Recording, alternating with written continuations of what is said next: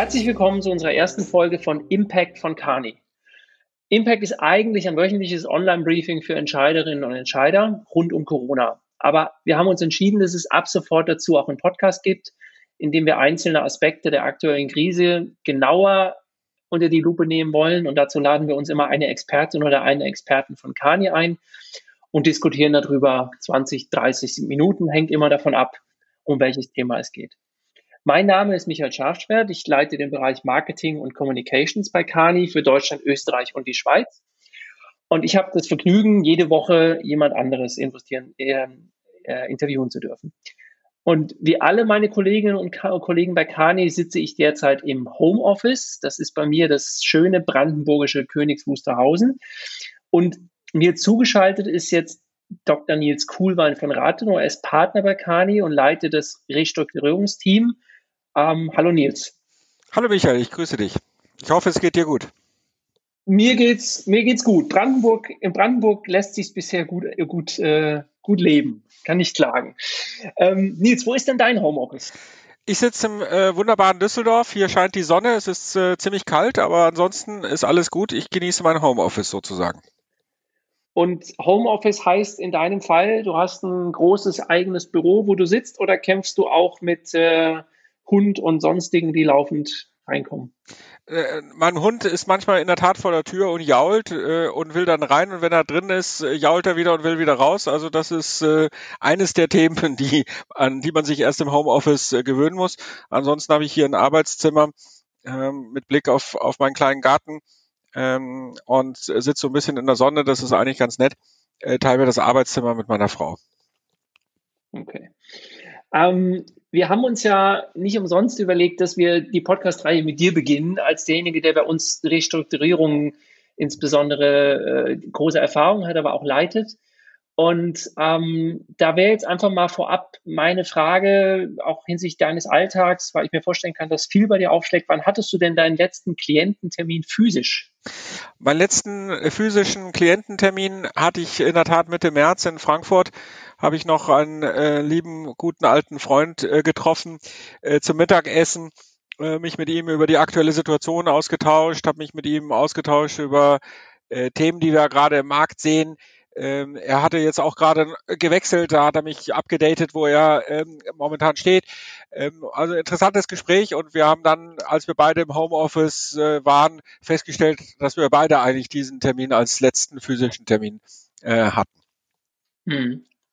Und was hat sich bei dir, ist ja die Frage, die man überall gerade liest, LinkedIn, wie der, wie der Alltag aussieht. Was, was hat dich jetzt beim Arbeiten im Homeoffice eigentlich am meisten überrascht?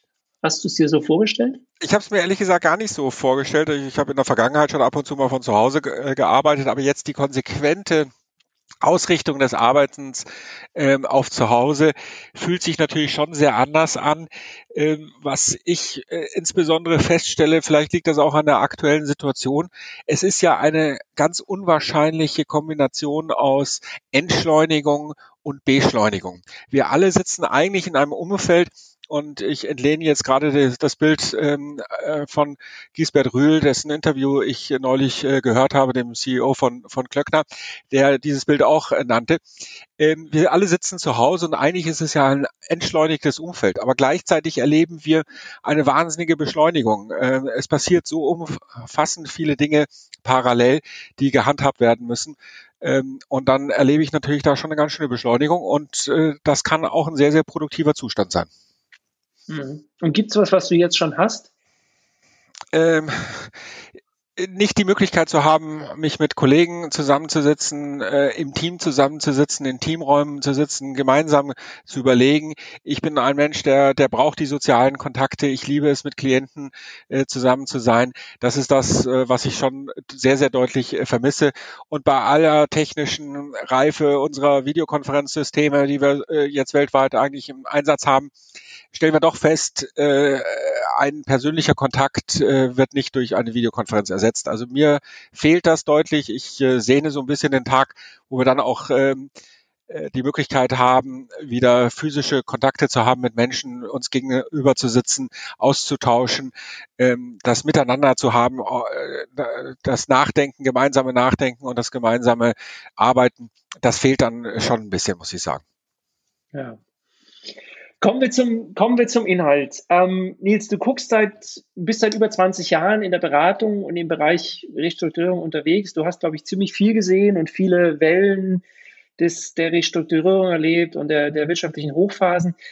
Wenn wir jetzt aus, wenn du jetzt auf deine Erfahrung zurückguckst, hat es jemals was Vergleichbares gegeben wie jetzt mit Corona?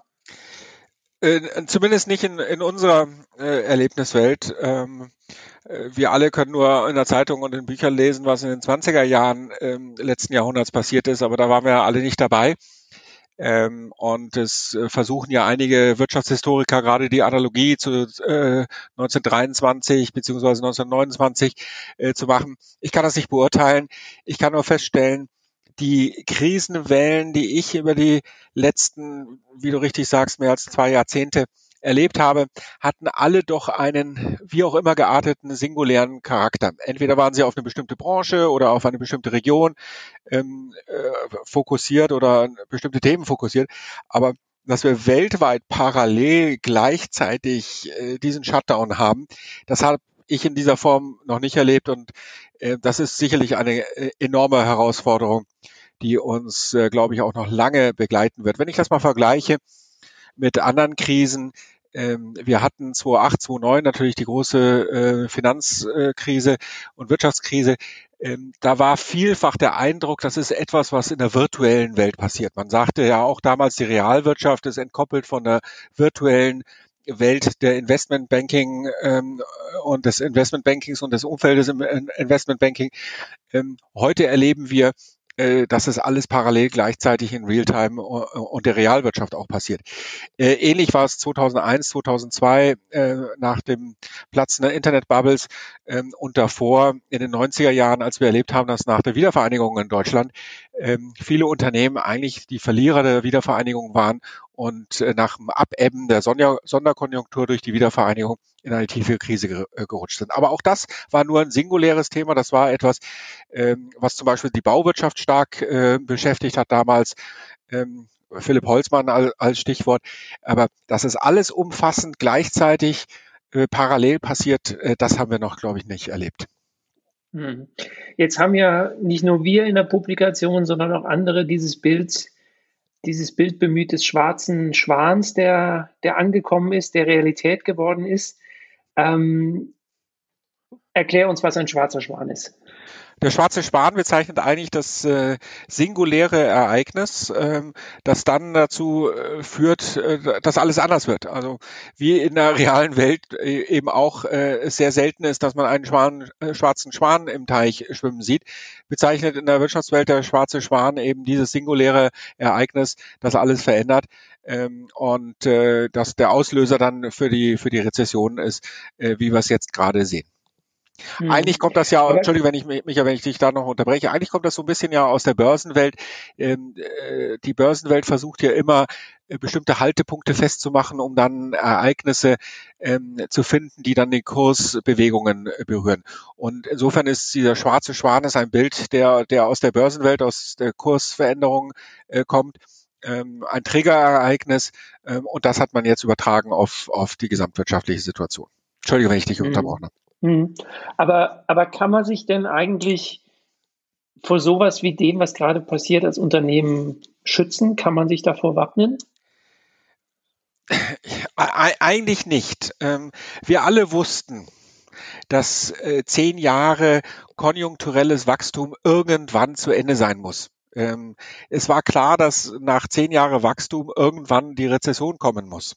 Und sagen wir ehrlich, Michael, es ist ja nicht nur Corona, was gerade passiert, äh, Rohölmärkte spielen verrückt, äh, andere Themen passieren ja da auch in der, in der Welt. Also ähm, der Auslöser der Rezession ähm, äh, ist jetzt Corona, aber es gibt natürlich andere Faktoren, die da auch reinspielen.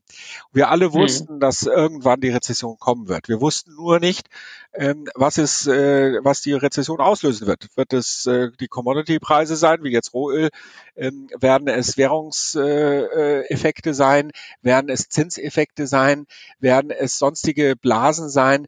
Zuletzt hatte man ja ein bisschen spekuliert, dass der, der Immobilienmarkt wieder überhitzt ist und die, das Platzen eines Immobilienmarktes dazu führen könnte, dass wieder eine Rezession kommt. Also es gab viele Spekulationen und das ist eben das Problem. Man weiß es immer erst hinterher.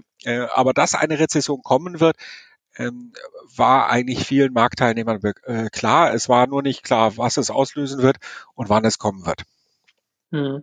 Das heißt, wenn wir jetzt nicht über Corona reden würden, würden wir in der Wirtschaftswelt aktuell alle über den Ölpreis und den Kampf zwischen Saudi-Arabien und Russland sprechen. Davon bin ich überzeugt. Also alleine dieses Ereignis wäre stark genug, um äh, global eine deutliche Abkühlung der Wirtschaftsleistung ähm, herbeizuführen, wäre wahrscheinlich stark genug, um äh, eine Rezession auszulösen. Ähm, nun spricht alle Welt über Corona. Äh, in der Tat, äh, aber äh, wenn das nicht gewesen wäre, wär, würden wir heute wahrscheinlich über Ölpreise reden. Hm. Und ähm, so ein anderes Schlagwort, was einem überall begegnet oder Begriff ist halt äh, die Szenario V, U oder L. Also geht's schnell runter und wieder hoch, geht's runter, bleibt ein bisschen unten oder die Wirtschaft erholt sich oder rutschen wir wirklich in eine, in eine Rezession, wo erstmal kein Ende zu sehen ist. Mit was rechnest du persönlich am ehesten? Also erstmal finde ich natürlich äh, diese drei Szenarien V, U oder L ähm, eine griffige Formel. Und ich glaube, so muss man es auch äh, verstehen und annehmen. Es ist eine griffige Formel, um transparent zu machen, in welche Richtung das insgesamt sich bewegen könnte. Es hat weder den Anspruch äh, zu sagen, äh, mit einer hohen Prognosewahrscheinlichkeit wird es so kommen oder nicht. Es eher den Anspruch ähm, zu sagen, ähm, wenn es so kommt, was bedeutet das denn eigentlich und wie könnte das eigentlich dann insgesamt äh, für eine Auswirkung für uns haben? Äh, daneben den drei Szenarien, äh, die, die äh, wir jetzt auch ähm, behandeln, V, U oder L, gibt es natürlich noch eine ganze Menge andere Szenarien, die da gehandelt werden in der Öffentlichkeit. Manche sprechen von W-Szenario, manche von X-Szenario. Also W wäre das Szenario, dass wir eine kurzfristige Erholung haben ähm, und dann aber beispielsweise durch die zweite Welle der Ansteckung äh, Corona dann nochmal äh, runtersausen und dann eine ähm, äh, Erholung haben. Und X ist so ein bisschen das parallelisierte Runterfahren wie, wie Hochfahren. Ähm, die kann man aber aus meiner Sicht auch subsumieren unter diese ähm, drei Szenarien V, oder L. Und deshalb finde ich eigentlich äh, die Konzentration auf diese drei Szenarien recht treffend. Ähm, weil es eben auch so griffig ist. Und jetzt die Frage, ähm, was ich persönlich äh, glaube ähm, und womit ich rechne, äh, ist schwierig zu sagen. Ich äh, glaube ehrlich gesagt nicht wirklich an, an ein V-Szenario. Ähm, äh, dafür ist das, was wir gerade erleben, ähm, doch zu tiefgreifend und auch schon zu lang. Und wir werden auch äh, ja, und das sehen wir ja gerade, ähm, äh, dass äh, die Ausgangsbeschränkungen auch verlängert werden, dass diese Ausgangsbeschränkungen noch uns gut in den Frühsommer hin tragen werden. Ähm, und damit äh, glaube ich eigentlich persönlich nicht mehr an ein V-Szenario. An ein L ähm, äh, ist dann natürlich immer die Frage, über welche Fristigkeit äh, man redet. Ähm, ich kann mir auch nicht vorstellen, dass es nicht mehr äh, bergauf geht. In äh, gewissen Branchen vielleicht, darüber kann man reden. Ähm, ich glaube, dass ähm, einzelne Branchen wesentlich länger beeinflusst werden ähm, als andere. Und dann kann es natürlich, ist der Übergang vom U zum L natürlich äh, fließend. Aber ich glaube, für das Gros der, der auch der deutschen Wirtschaft ähm, werden wir über ein äh, länger gedehntes U äh, nachdenken müssen. Und mit einzelnen Branchen werden wir sicherlich feststellen, dass sie sich ähm, mit einem, wie man so schön sagt, New Normal auseinandersetzen müssen, dass es also nicht mehr wieder zu dem zurückkehrt, was vor der Krise ähm, gängig war. Mhm. Das ist, ein, das ist ein spannendes Stichwort. Das merken wir ja auch irgendwie, dass die, die Unternehmen und die Branchen in unterschiedlichen Situationen sind, auch wenn alle irgendwie betroffen sind. Gibt es denn welche, wo du sagst, also da ist eben jetzt schon wirklich klar, das wird kein, da wird es ein normales, normales, ein neues Normal geben. Da, da gibt es keine Welt mehr, wie sie mal war. Na, Im Positiven natürlich alles, was mit äh, Kommunikation zu tun hat. Wir stellen alle fest, äh, hoppla, mit dem Homeoffice äh, funktioniert ja doch irgendwie. Die technische Reife der Systeme ist so weit, äh, dass wir ähm, damit arbeiten können. Und wir beide stellen es ja auch gerade fest. Du bist in Brandenburg, ich mhm. bin in Düsseldorf und es funktioniert prima. Ja, ähm, das wird natürlich äh, für den Kommunikationssektor im Allgemeinen und im Großen eher positiv positive Impulse haben. Äh, alles, was mit Digitalisierung äh, zu tun hat, ähm, äh, erlebt ja gerade auch einen, einen großen Aufwind. Ähm, also da äh, sieht man eher positive Treiber ähm, äh, der aktuellen Situation. Äh, und am anderen Ende stehen äh, bestimmte Segmente Tourismus, äh, bei denen wir feststellen müssen, dass äh, es wahrscheinlich über eine längere Frist keine Erholung in der Form äh, geben wird oder vielleicht auch nie wieder eine Erholung zu dem geben wird, äh, wie es vor der Krise war. Ähm, ich glaube nicht, dass äh, der Kreuzfahrtsektor sich nie wiederholen wird, aber ich kann mir durchaus vorstellen, dass die Buchungszahlen äh, bei Kreuzfahrtschiffen über eine sehr lange äh, Zeit nicht mehr so hoch sein werden, wie sie vor der Krise waren. Hm. Mit allen sekundären Effekten, wenn ich überlege, wie viele Schiffe jedes Jahr gebaut werden und so weiter. Absolut. Dass der dann auch sich völlig dreht. Hm. Absolut. Da hängen die Werften dran, da hängen äh, die Ausrüster ähm, äh, dran, da hängt äh, natürlich in gewisser Weise auch Stahl äh, dran, da hängen ähm, alle möglichen Zulieferer der, der, ähm, äh, mit dran. Absolut. Mhm. Gibt es denn in diesen, in diesen Szenarien oder wenn du jetzt an, an Unternehmen gehst, äh, was sagt, wir brauchen jetzt Unterstützung in der aktuellen Situation, wo, wo, wo fängst du da eigentlich an oder wo fangt ihr als Team eigentlich an, einem Unternehmen zu helfen? Jetzt nehme ich mal irgendwie im Bekleidungsbereich, wo über Nacht alle Shops dicht gemacht sind und so weiter. Was, wie, wie geht ihr da eigentlich jetzt vor? Ja, grundsätzlich ist das äh, Thema der Stunde natürlich Sicherung der, der kurz- und mittelfristigen Liquidität ähm, und insbesondere dabei auch die Nutzung der, der umfangreichen äh, Hilfsprogramme, die jetzt äh, von der Bundesregierung und von anderen Regierungen ähm, in Gesamteuropa letztendlich, aber auch in den USA auf den Weg gebracht worden sind. Ähm, und da ist die Frage natürlich, welche Programme kann man nutzen, um diese kurzfristige Liquidität äh, zu verbessern? Ähm, wie viel Liquiditätsbedarf besteht äh, kurzfristig und mittelfristig? Ähm, wie viel äh, Finanzierungsmöglichkeiten hat man aktuell noch durch die bestehenden Banklinien, aber auch durch die Innenfinanzierungsmöglichkeiten, also sprich im Working Capital? Ähm, und das sind so die ersten Themen, die wir ähm, dann üblicherweise annehmen und äh, der, die wir vorbereiten. Äh, denn eins ist auch klar, äh, um für diese staatlichen Finanzierungsprogramme sich zu qualifizieren, ähm, braucht es eine gewisse Vorbereitung. Die, diese Vorbereitung setzt unter anderem voraus, dass man eine gewisse Transparenz schafft, den Entscheidern in den entsprechenden Förderhäusern ähm, aber dann auch aufzeigt, dass man einen soliden Geschäftsplan hat ähm, äh, und den Finanzierungsbedarf äh, dort äh, sauber ableiten kann. Das sind, das sind dann auch daraus ergeben sich die Themen, an denen wir ähm, massiv arbeiten. Mhm. Glaubst du denn, wenn du dir anguckst, was jetzt von staatlicher Seite aufgesetzt ist an Programmen, Bund, Länder, Kommunen, teilweise europäische Ebene, dass das, dass das reichen würde oder ist das jetzt einfach nur ähm, etwas um die, der Tropfen auf einen heißen Stein, der für die nächsten drei Wochen reicht? Also äh, ich weiß es nicht, wenn ich ehrlich bin. Ähm, äh, es sind ja unglaubliche Zahlen, die da im Raum stehen, ähm, sowohl auf der einen Seite an Hilfsprogrammen, die jetzt auf den Weg gebracht worden sind. Ähm, Im Bundestag äh, spricht man von 156 Milliarden Neuverschuldung ähm, und Gesamtprogrammgrößenordnung von 1,4 äh, Billionen äh, Euro, die da letztendlich, äh, wenn man alle Haushaltspositionen zusammenzählt, im Raum stehen. Also das sind ja unglaubliche Summen, mit denen dort äh, gehandelt wird. Auf der anderen Seite sehen wir aber auch zigtausende von Unternehmen, die äh, Kurzarbeitergeld äh, beantragt haben. Wir sehen äh, zig Hunderttausende von äh, Solo-Selbstständigen, äh, die die entsprechende Unterstützung beantragt haben bereits ähm, und etliche tausend Unternehmen, äh, die entsprechend auch die Hilfsprogramme ähm, ähm, äh, sich beworben haben oder angemeldet haben äh, und beantragt haben. Ähm, ob da das äh, Geld am Ende reichen wird, äh, kann ich, kann ich schlecht sagen. Ähm, das macht mir auch relativ wenig Sorge, weil ähm, ich glaube, die Bundesregierung hat auch klar gemacht, ähm, dass sie ähm, alles in, in die Hand nehmen wird, um ähm, die aktuelle Krise und die aktuelle Situation mit den Unternehmen in den Griff zu kriegen. Ich mache mir mehr Sorgen, was passiert denn eigentlich mittelfristig, langfristig, was passiert äh, mit Europa, was passiert mit dem Euro, was ist sozusagen die Krise nach der Krise. Das ist das, was mich momentan eigentlich noch sehr viel stärker beschäftigt. Mhm. Also auch so eine, auch Fragen wie Eurobonds, europäischer Zusammenhalt und äh, ja, wie ist es allein, was wird es für eine Auswirkung haben, dass alle von heute auf morgen die Grenzen dicht gemacht haben und wie kriegt man das wieder in Gesamtmodell, also in diese Richtung. Absolut. Und erinnern wir uns, ähm, wir hatten 2008, 2009 die Weltfinanzkrise und wir hatten 2012 äh, die Euro-Schuldenkrise. Wir haben also einen gewissen Zeitverzug dahinter gehabt. Wenn jetzt alle äh, Länder in Europa äh, gigantische äh, Programme auf den Weg bringen, äh, wird das etliche Länder an ihre Kapazitätsgrenzen ähm, haushaltsrechtlich und haushaltstechnisch äh, bringen. Und dann wird früher oder später eine Spekulation auch wieder gegen den Euro einsetzen.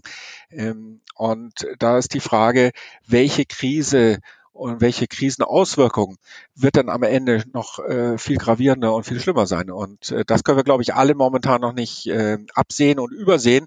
Ähm, nur die Analogie aus den letzten zehn Jahren zeigt uns eigentlich, äh, dass das passieren wird. Ähm, und natürlich gibt es weitere Folgen. Die Haushaltssituation wird nur zu sanieren sein, ähm, indem beispielsweise über lange Frist äh, das Zinsniveau niedrig sein muss. Auch das hat natürlich realwirtschaftliche starke Auswirkungen, die wir alle noch gar nicht abschätzen können momentan. Hm. Glaubst du denn, vielleicht langsam zum, zum Ende zu kommen, nochmal eine ganz große Frage. Glaubst du denn, dass es nach Corona die Globalisierung noch so geben wird, wie es sie gab? Das ist wirklich jetzt eine, eine große Frage, Michael. Mhm. Ähm, ich äh, äh sehe natürlich, äh, dass wir an etlichen Stellen ähm, die Globalisierung in der Krise jetzt äh, gekippt haben, beispielsweise Ausfuhrbeschränkungen, was medizinische Produkte äh, angeht. Und wir werden sicherlich nach der Krise, nach der akuten Phase der Krise, äh, eine Diskussion darüber haben, äh, was wir uns an nationalen Reserven halten müssen, wie viel wir an Pharma, Arzneimittel, medizinischen Gerätschaften ähm, eigentlich äh, in äh, Low-Cost-Countries verlagern dürfen und wie viel eigentlich äh, Produktionsanteil ähm, Kontinentaleuropa äh, äh, bleiben muss. Und ich hoffe, dass wir auch nach der Krise noch von Kontinentaleuropa äh, reden und nicht nur äh, Deutschland fokussiert äh, oder Österreich oder Schweiz fokussiert äh, reden. Ähm, und wir werden mit Sicherheit auch in vielen Branchen erleben, dass die Lieferketten überprüft werden und alternative Lieferanten aufgebaut werden, die zumindest mal Nearshore sind ähm, und nicht äh, Farshore sind. Äh, insofern wird die Globalisierung aus meiner Sicht durchaus ähm, einen Dämpfer erhalten ähm, und die globalen Lieferketten andere sein, als wir es vor der Krise gesehen haben, was dann auch wieder äh, zum Beispiel auf den Seetransportsektor ähm, Containerschifffahrt äh, eine längerfristige Auswirkung haben könnte. Aber das sind alles äh, Spekulationen und Hypothesen, ähm, die äh, ich natürlich nicht fundieren kann aktuell. Ja, also es würde so ein bisschen in die Richtung gehen, was unsere Kollegen vom Global Business Policy Council auch als These schon im letzten Jahr aufgestellt haben, dass wir in eine Welt der multilokalen Märkte gehen. Ähm, und vielleicht könnte Corona am Ende ein Stück weit sogar ein Katalysator sein für diese Entwicklung. Das äh, scheint sich derzeit äh, abzuzeichnen. Absolut. Ähm, und diese Frage stellen sich natürlich viele unserer Klienten.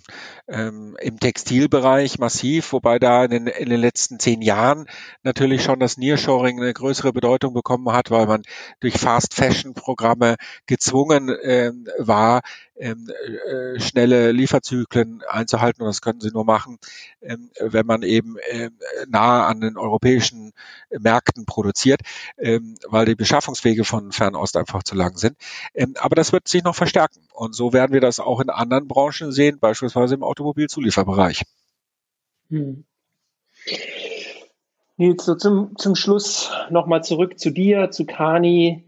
Ähm, wenn wir darüber reden, was sich alles ändern wird und so, glaubst du denn, die Beratungswelt wird sich äh, nach Corona auch anders wieder entwickeln und es wird auch eine neue Beratungswelt geben?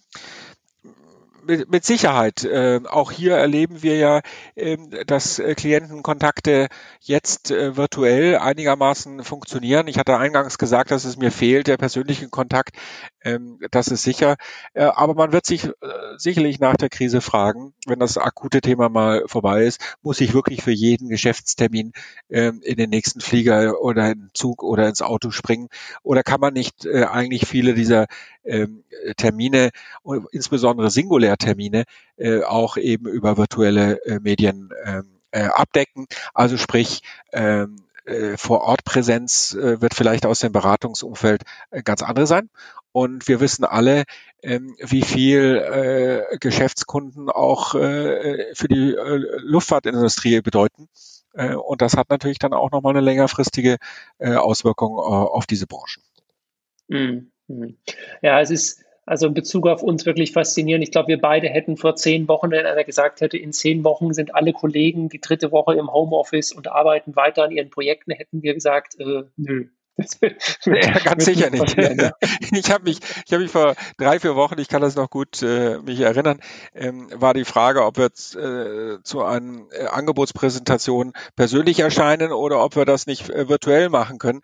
Habe ich noch im Inbrunst der Überzeugung gesagt, ich kann mir nicht vorstellen, dass man virtuell ein Angebot präsentieren äh, kann und den Klienten für uns überzeugen kann. Drei Wochen hm. später ähm, scheint uns das äh, vollkommen normal zu sein. Und das ist das, was ich meine. Äh, es wird nachhaltige Veränderungen haben. Ähm, äh, die, das New Normal können wir jetzt erst so vage im Nebel äh, sehen. Ähm, es zeichnet sich noch nicht ab, wie das wirklich dann sein wird, aber wir werden feststellen, dass äh, New Normal ein ganz anderes ist, als wir ähm, vor Corona hatten und vielleicht auch ganz anders ist, als wir es jetzt momentan glauben. Äh, wir wissen es einfach. Mhm. Okay, ausgehend von heute, letzte Frage. Im New Normal, was, was ist das Erste, was du tust, wenn die Kontaktsperre aufgehoben wird? Klienten sehen. Ich muss raus äh, zu Klienten. Ähm, das im beruflichen und im privaten werde ich wahrscheinlich ins Kino gehen oder ins, ins Theater, ähm, äh, irgendwo das Leben genießen und, und, und, und wieder draußen sein. Okay, wir haben sehr genau wahrgenommen, dass du erst über das Berufliche gesprochen hast. Das freut uns alle. okay, herzlichen Dank, Nils. Ähm, ja, wenn dieser Podcast auf euren, ihren Einklang äh, gestoßen ist, dann freuen wir uns gerne über ein Like, dann freuen wir uns auch über eine Rückmeldung per E-Mail oder einen Kommentar unter einem unserer Posts. Und ähm, dann kann man uns auch abonnieren, weil dann steht auch die nächste Folge an, schon in einer Woche wo wir wieder über das Thema reden, Corona und die Folgen. Herzlichen Dank.